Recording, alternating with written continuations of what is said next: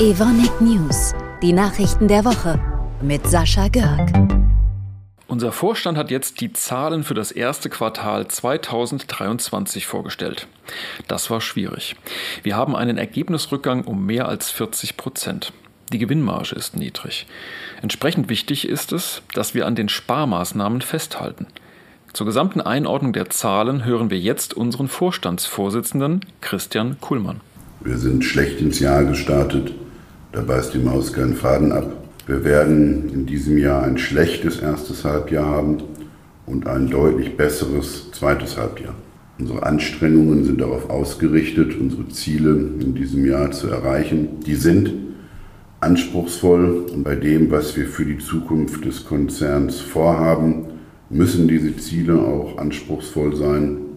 Es ist jetzt nicht die Zeit, hektisch, hysterisch und nervös zu werden. Es ist jetzt die Zeit, ruhig und konzentriert an unserer Zukunft zu arbeiten, in dem Wissen um das, was wir drauf haben.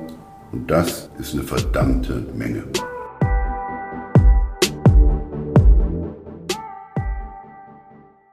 Vor wenigen Tagen haben wir in Yokkaichi in Japan den Grundstein für eine Anlage gelegt, in der pyrogenes Aluminiumoxid hergestellt werden soll. Es ist ein Gemeinschaftsprojekt unserer Business Lines Silica und Coating Additives. Und ein gutes Beispiel für das, was wir unter dem Stichwort Next Generation Solutions verstehen. Also Lösungen oder Produkte, die überdurchschnittliche Nachhaltigkeitsvorteile bieten.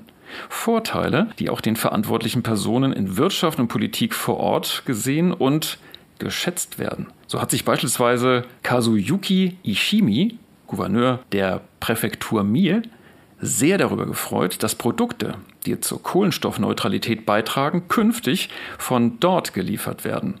Von uns.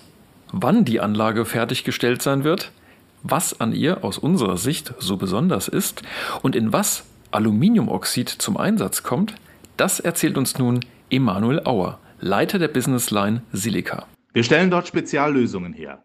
Pulverbeschichtung für Coatings in der Automobilindustrie sowie für Lithium-Ionen-Batterien in Elektrofahrzeugen. Die Produktgruppe der Aeroxides liefert ultradünne Beschichtungen für Separatoren.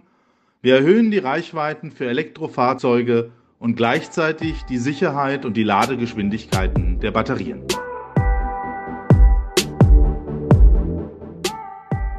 Einen Blick hinter die Kulissen von Labor, Technikum und Werkstatt werfen und der Mama, dem Papa, den Großeltern oder Bekannten über die Schulter schauen. Das alles bietet jedes Jahr der Girls and Boys Day. Zielgruppe sind Mädchen und Jungen jeder Schulform der Klassen 7 bis 9.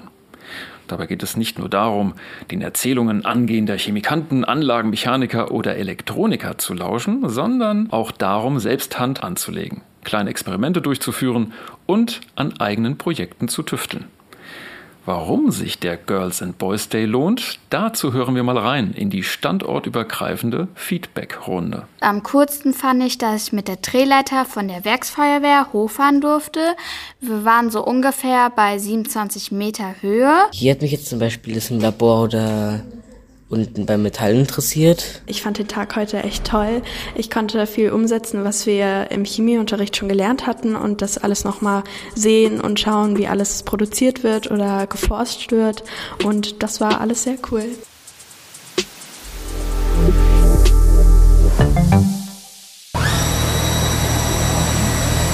Uiuiuiuiui. Wer dieses Geräusch hört, der denkt doch nicht an unsere Produktion sondern eher an den nächsten Zahnarztbesuch, oder?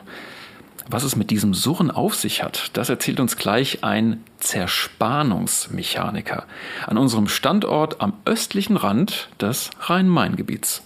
Bis zum nächsten Mittwoch. Wir hören uns. Hi, ich bin der Tobias Friedrich und arbeite beim Technischen Service in Hanau. Wenn ich eine technische Zeichnung bekomme für unsere neuen 5-Achs-Simultan-Fräsmaschine, mache ich als allererstes mir Gedanken, wie ich das Teil zu bearbeiten habe und schreibe dann mein Programm für dieses Bauteil. Wenn das Programm geschrieben ist, kontrolliere ich es. Danach werden die Werkzeuge eingelesen mit einem Laservermesser und wenn das geschehen ist, wird das Programm gestartet.